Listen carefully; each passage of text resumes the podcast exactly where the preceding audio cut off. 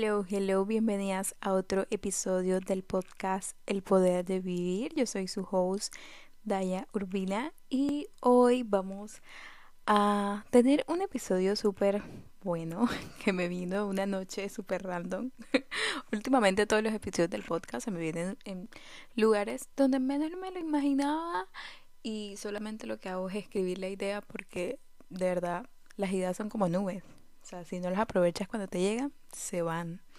Entonces, eh, nada, de verdad, gracias a todos los que escuchan mi podcast semana semana. Como ya saben, todos los podcasts vamos a tener episodio nuevo todos los miércoles. Y qué emoción, decidí cambiar el día porque sentí que las ideas me venían como casi que lunes, martes, y entonces como antes lo tenía los lunes, sentía que estaba como que súper presionada para grabar enseguida la idea y después, no sé, sentía que no planteaba mejor el tema y ahora decidí ponerlo en los miércoles, lo cual me facilita un montón porque el hecho de YouTube me da mucho más tiempo y podcast también me da mucho más tiempo, que va de way esta semana en YouTube, si no me ven mi blog les recomiendo que me, que me sigan porque estoy viendo unos blogs súper divertidos, además que el último que subí, subí que fue este domingo, eh, fue un blog de lo que como en un día, pero fue súper random porque yo normalmente eh, desde que estoy en Arizona como así como que súper intuitivamente, no tengo como una regla de desayuno, cena, almuerzo y nunca la he tenido, la verdad. Los últimos métodos de comida míos son súper intuitivos pero hicimos unas lentejas súper deliciosas que la receta va a estar en el blog, obvio, y nada, le compartí un libro, mi libro del mes y muchísimas cosas más y hablamos un ratito, así que de verdad el blog está súper bueno. Me pueden buscar como al estilo de Yana y enseguida aparezco. Ya pronto voy a aparecer como Daya Urbina mientras voy haciendo la transición en todas mis redes sociales, pero hasta el momento en YouTube todavía no lo voy a hacer porque primero quiero hacerla como que acá en el podcast y en otras plataformas. Pero bueno, empezando con el tema de hoy, vamos a hablar sobre la idea equivocada del amor. Básicamente así se llama el tema que me vino el 24 de febrero, confieso, aquí tengo literalmente la fecha y todo, porque fue un tema que estaba sentada en, en mi cuarto escribiendo y mm, se me vino porque acaba de escuchar una miniserie que estoy haciendo en, en TikTok y en, y en Instagram sobre hábitos de amor propio. Entonces se me vino este tema de cuál idea tengo yo del amor propio. O sea, si me conecté mucho con mi yo de, de del pasado que tenía una idea del amor totalmente equivocada. Era como que esa idea de que el amor era, no sé, rogar, perseguir y que te dieran detalles y que te mandaran chocolates y que te respondieran los mensajes rápido y que te regalaran flores y que te dijeran qué tan, qué tan atento es la persona y, y todo este tipo de cositas, detalles que, by the way, no digo que esto esté mal, no digo para nada que esto esté mal, al contrario, está muy bien, pero creo que va mucho más allá de todo este tipo de detalles y me gusta relacionarme con esto como de, mira, el amor no es como las, las películas de Disney, ¿sabe? Que ven todo, muestran todo el amor así, todo perfecto y, y como que, ay, todo romántico y felices por siempre. Y, y no, creo que en el momento en que comenzamos a verlo como un poco más complejo, no, no digo que complejo, pero un poco más realista esa es la palabra, realista y comenzamos a verlo como de verdad, yo no quiero un amor como el de Disney. Un amor como el de Disney no me va no me va a dar lo que yo necesito, o por lo menos no lo que no necesito, sino lo que yo quiero complementar mi vida, porque eso es lo que creo que buscamos en el amor. Un complemento, no buscamos a alguien que nos llene, sino a alguien que nos complemente en nuestra vida, para así potencializarla, para sacarla al estadio mucho más. Y qué mejor manera de hacerlo con un compañero. Creo que cuando buscamos trabajar en relaciones es súper importante y quiero verlo como que primero tenemos que trabajar en nuestra relación con nosotras mismas. No podemos tener una relación con alguien más sin poner la relación de nosotros por debajo. Creo que primero tenemos que verlo, incluso muy importante, si tú estás en una relación, si estás soltera, ya sea cualquiera, sea tu estado actual, es muy importante la relación que tienes contigo misma, porque de ahí es la base hacia tus otras relaciones, hacia tus amistades, hacia tus familiares incluso.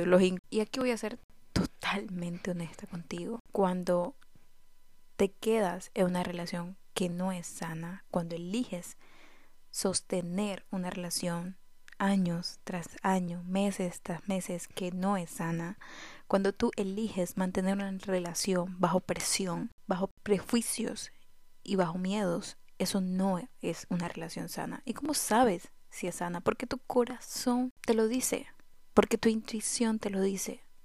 Cuando tú estás en una relación sana, creo que tú brotas, como que brotas de, de emoción, de libertad, amor. Y cuando no es así, es porque de alguna manera estás tratando de callar esa vocecita tuya que te está diciendo, ¿sabes qué? Te mereces algo mejor. Sí, te mereces algo mejor. Tú eres una diosa grandiosa, brillante. Y no viniste para conformarte con cosas chiquitas. Y cuando vemos el amor de una idea súper equivocada y, tratamos de conformarnos con migajas, es como que decirle a tu amor propio, ¿sabes qué? No valgo lo suficiente, no merezco lo suficiente. Claro, esta es mi opinión. Todo lo que me estén oyendo, chicos y chicas, es mi opinión. Y me vino en una noche random.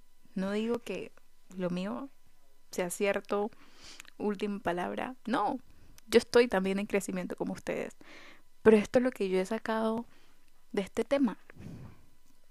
Y si les puedo ayudar en, en algunas áreas de su vida, en alguna relación que tengan, no sé si en la de ustedes, que es aún más importante, ¿por qué no compartirlo? Y creo que cuando conectamos con ese amor propio que nosotros tenemos y comenzamos a trabajar en ese amor propio y sabemos que de alguna manera eh, es súper importante trabajar en nosotros porque muchas veces atraemos y, y aún peor mantenemos y repetimos patrones en nuestras relaciones. Por mucho tiempo atraje relaciones iguales, iguales. Y claro, yo no tuve muchas relaciones, pero con las personas con las que querían salir, llegan a mi vida de la misma manera como se iban como las anteriores relaciones que tuve. Entonces, de alguna forma, yo estaba trayendo el mismo tipo de relaciones. Y yo veces decía, ¿por qué?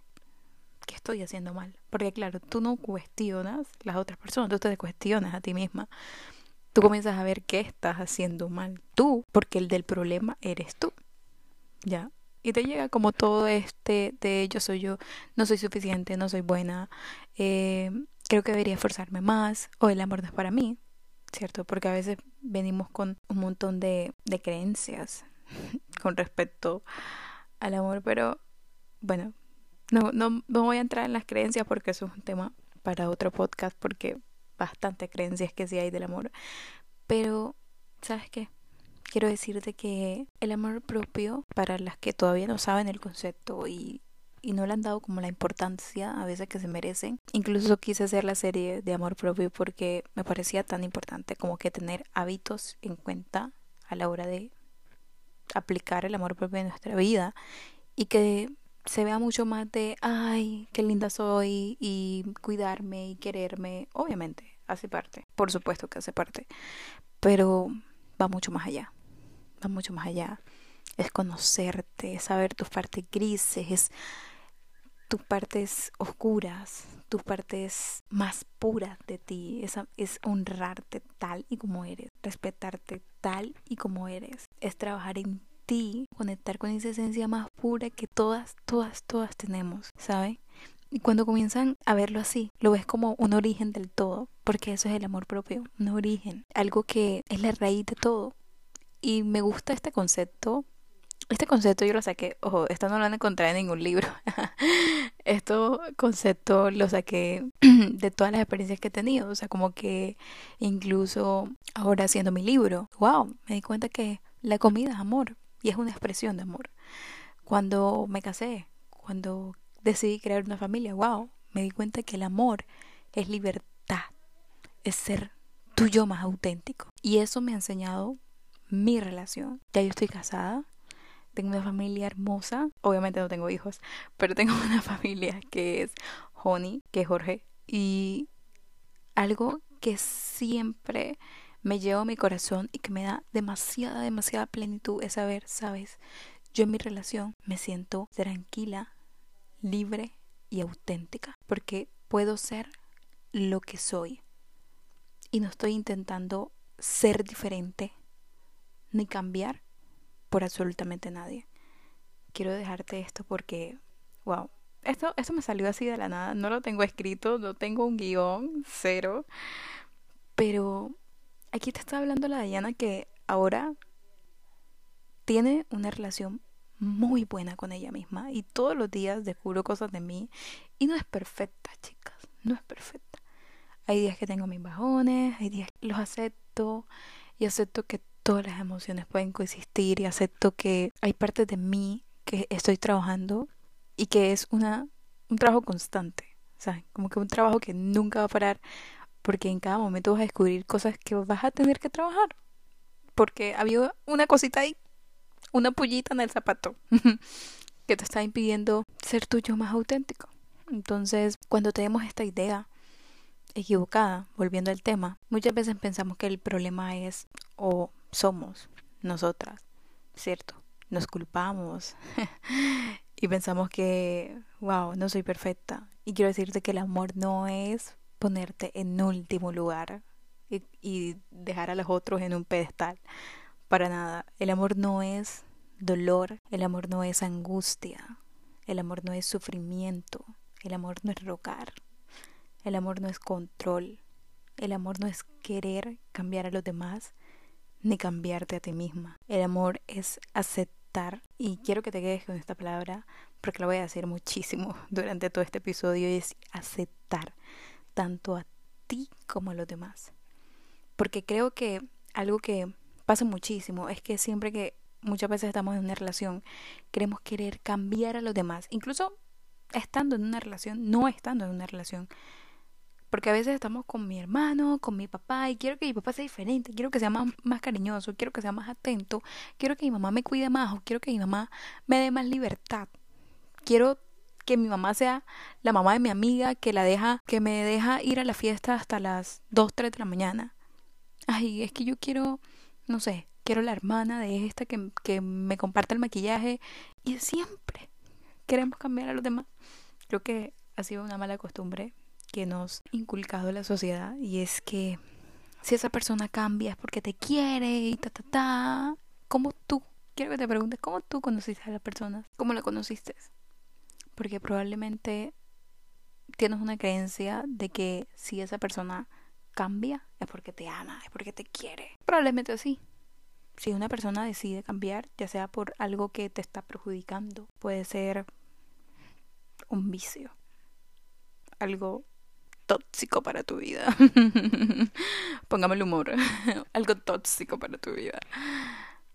Sí, probablemente esa persona te quiera y por eso decida cambiar y no está mal hacerlo. Pero ¿desde qué punto? ¿Desde qué lugar lo está haciendo? ¿Lo está haciendo por obligación o lo está haciendo por voluntad propia? Porque déjame decirte que son dos cosas totalmente diferentes. Y quiero que veas el amor como esa aceptación el aceptarte a ti tal y como es y saber que no le tienes que gustar a todo el mundo y que si de verdad esa persona que está a tu lado, cual sea la persona que está a tu lado, tú puedes elegir si quieres tener esa persona en tu vida o no. Tú puedes elegir si te quedas en esa relación o no. Tú puedes elegir sanar y dejar ir. Tú puedes elegir vivir o cohibir, ¿cierto? Tú puedes elegirte a ti o a los demás. Por eso me gusta ver que la aceptación funciona tanto para el amor propio, para el amor contigo y para las otras personas, porque también es darte cuenta de que a veces tenemos un, una lista de defectos y de cosas que odio de las demás personas o que odias incluso de ti misma. Y eso no, no es amarte. Y eso no es amar a las otras personas. Sí, van a haber cosas que no nos van a gustar, como todos. Creo que a mí no me gusta de mi papá porque se olvida muchísimo y es olvidadizo y nunca me, nunca me llama, por ejemplo. Y yo siempre lo llamo. Y esas son cosas que no me gustan de él. Y aquí les puse un ejemplo súper random. Me salió de la nada. a mí no me gusta de, de mi mamá que, que no me gusta de mi mamá. Que a veces se estresa. Se estresa mucho. Cierto. Hay, hay muchas cositas que no nos gustan de las demás personas. Pero ¿sabes qué? Eso no está en tu poder. Y eso no está en nuestro poder. Y esas cosas no las podemos cambiar. Porque adivina quién lo tiene que cambiar. Esa persona. Uno no puede obligar a nadie a cambiarla. Y creo que esa es la idea que nos venden.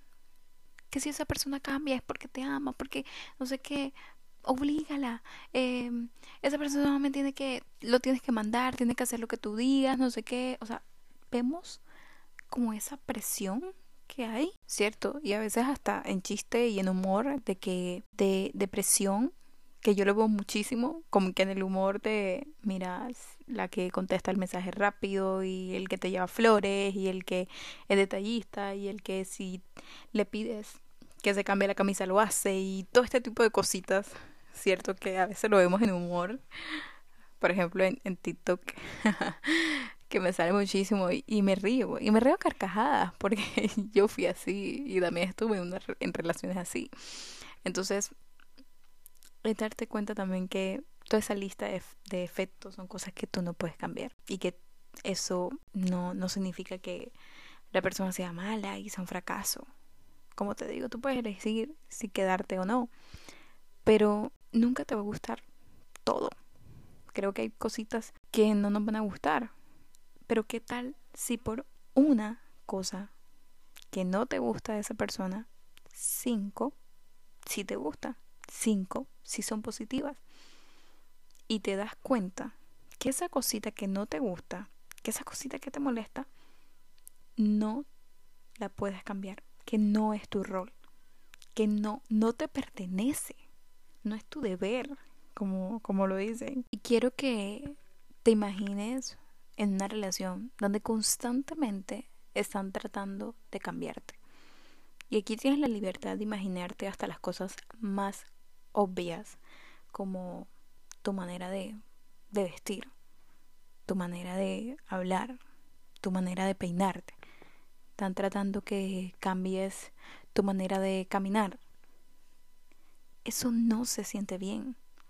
Si constantemente te están diciendo cómo tienes que ser y cómo tienes que actuar, eso no es amor. De aquí me vino esa idea equivocada porque yo pensaba que sí. y yo quería obligar a todo el mundo a que actuara de tal manera, que fuera así, que fuera así. Y las otras personas también querían que yo fuera de tal manera y que me comportara así, que me vistiera así, que no me pusiera esa falda, sino me pusiera...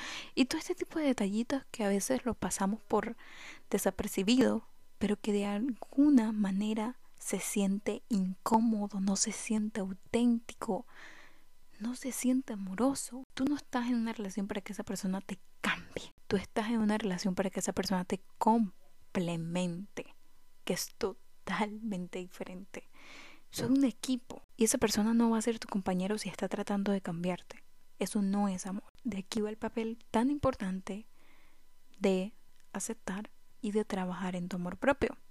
Porque cuando trabajamos en amarnos a nosotros mismos, en conocernos primero, en ser nuestro yo más auténtico, libre y confiado, en resumen vas a traer relaciones que expresen lo mismo. Porque aquí hubo una frase que una vez leí en un libro y que dice, porque de esa pequeña imperfección es donde vemos la vida como perfecta. Y creo que es la motivación para seguir trabajando en ti, en tus relaciones y en crecer. La leí creo que fue en You Are Badass, un libro súper bueno que habla muchísimo de cómo ser una chingona. y te habla mucho de la relación contigo y todo este tipo de cosas. Pero una de las cosas que más me llegó de ese libro fue que el amor es esencia pura, es el origen de todo y de muchas cosas grandiosas. Entonces quiero que de alguna manera pienses como que la asociación que tienes tú con el amor, porque cualquiera que sea, el amor es un acto de respeto, aceptación, ¿cierto? Quiero que se imaginen como qué es lo que estás asociando tú con el amor. Si lo estás asociando como el amor es control, el amor es responsabilidad, eso es algo positivo. el amor es arriesgarte, el amor es justificar, el amor es qué es lo que estás asociando por amor. El amor es poner a todos por encima de ti. Y de verdad, quiero que te preguntes qué es lo que tú estás asociando con el amor. Porque la Dayana de hace dos, tres años asociaba, bueno, de hace tres años, asociaba el amor como rogar. Eso para mí era rogar, estar poniendo a los demás por encima de mí, sentirme chiquita, a veces incluso no merecedora. Pensaba que el amor no era para mí, que pereza, no, yo prefiero tener relaciones abiertas y, y pensaba que el amor no era para mí. Entonces no me sentía merecedora de amar, sino de simplemente estar en relaciones que no me daban mi lugar. Entonces, analízalo, piénsalo, escríbelo, coméntaselo a una amiga. Porque a veces incluso lo que ven los demás no lo vemos nosotros. Y, y probablemente alguien te pueda ayudar con, con esa pregunta también, porque a mí me ayudó muchísimo. Mi prima, en ese momento estábamos pasando por, un, por soltería y nos cuestionábamos todo esto de las ideas que teníamos del amor y cómo lo imaginábamos. Y estas pequeñas cosas que a veces las vemos como insignificantes, pero son tan importantes. Una metodología que voy a hacer ahora cuando terminemos un podcast porque me gusta mucho y quiero como que dejarles algo para que de verdad lo trabajen es que hay un libro súper poderoso que yo me, yo me leí hace un tiempo que se llama Los cinco lenguajes del amor. Ese libro habla muchísimo de cómo entender el amor de tu pareja, de de tu familia, de tus hijos, si eres madre y de las personas incluso que están a tu alrededor incluso de ti misma. Muy importante. Porque es un libro súper poderoso. Yo cuando aprendí mi lenguaje del amor, de verdad me hizo crecer y me hizo entender cuál era la manera en la que las otras personas podían expresar mi amor y cómo yo podía expresarle amor a las demás personas con pequeños actos. Es muy bueno, realmente eleva las relaciones, las magnifica. Y hay una frase con la que quiero terminar que es de Tony Robbins, que me pareció wow. Y cuando la leí me encantó. Y él dice que las relaciones son espacios para magnificar experiencias. Wow, se siente súper potente. Pero ¿qué tal si no estás en una relación basada en el amor, sino basada en el miedo? O tienes una idea del amor equivocada. Entonces eso no se puede magnificar y tu experiencia no va a ser magnífica, sino que tu experiencia te va a limitar, te va a cohibir, te va a contraer y no te va a expandir. Entonces quiero que te quedes con esto, con esa frase que me gustó mucho. De verdad que observes qué tipo de relación tienes contigo, con tu pareja, con las personas que te rodeas. ¿Qué idea tienes del amor? ¿Qué reflexiones y nada, nos vemos la próxima semana con un nuevo capítulo. Les mando un beso y gracias por acompañarme. Los adoro a todos. Y nada, besitos. Bye.